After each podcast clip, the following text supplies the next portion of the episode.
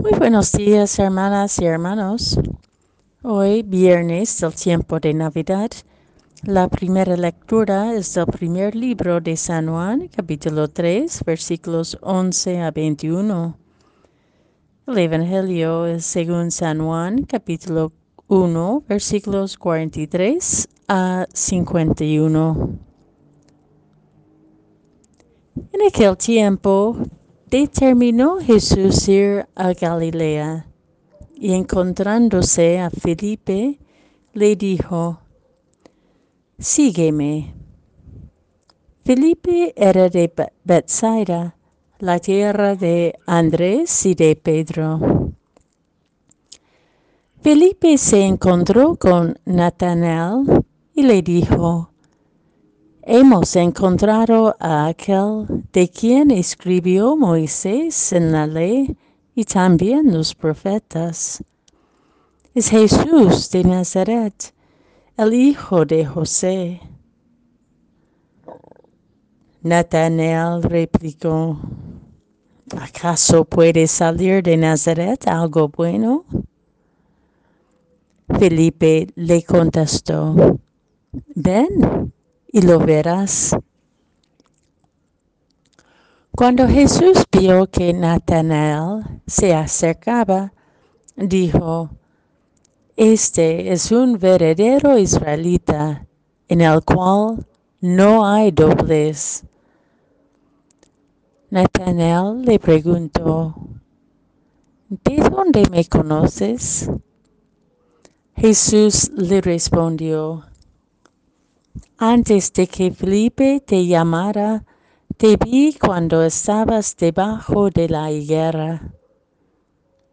Respondió Natanael, Maestro, tú eres el Hijo de Dios, tú eres el Rey de Israel.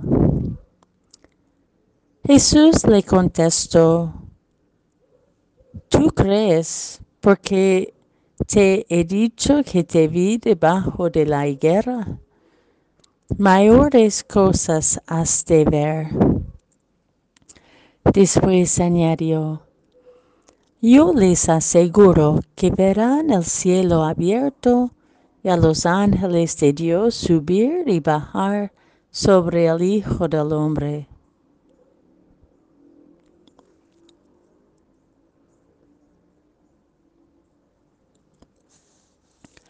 Ven y verás. La invitación de Felipe a Natanael replica la invitación de Jesús a Andrés y al otro discípulo de Juan en el Evangelio meditado ayer. Felipe, acogiendo el sígueme de Jesús, lo reconoce no solo en su particularidad, como Jesús de Nazaret, hijo de José, sino también en su universalidad, como el Mesías esperado por generaciones y generaciones. Esta convicción le permite responder al prejuicio de Natanael que dijo, ¿acaso puede salir de Nazaret algo bueno? Con una invitación abierta y deseosa de compartir lo encontrado. Ven y verás. Una invitación abierta, libre, llena de promesa y posibilidad. Y Nathanael opta de desplazarse, encontrarse con y conmoverse por Jesús. Sabemos por nuestra propia vida que nuestras reacciones podrían cortar esta invitación de ven y verás con frecuencia en nuestras propias actitudes e intercambios. Ante algún rechazo, crítica, prejuicio o amenaza que otra persona expresa cuando atrevemos a compartir nuestras profundas búsquedas de fe,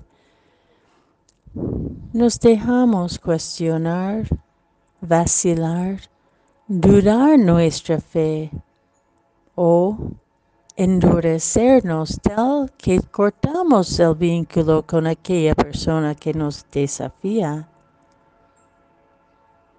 O por otro lado, nos apoyamos en nuestras convicciones prefabricadas, tanto que no acogemos la novedad del otro y de la otra.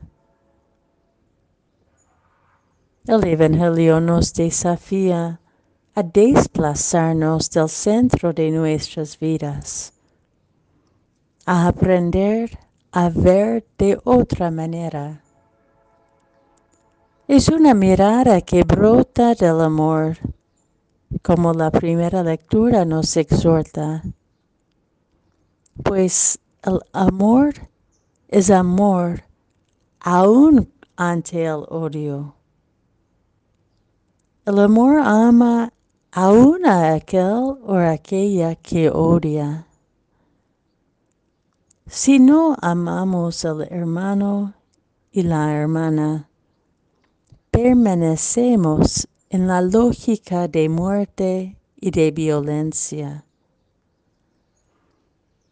Apostar por amar como Dios nos ama nos desplaza de nuestros propios egocentrismos y sensibilidades para reconocer que Dios posibilita más que podemos imaginar.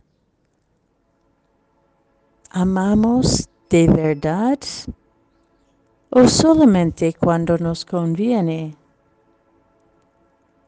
Amar por conveniencia no nos permite ver con confianza el gran amor de Dios que nos da vida en plenitud.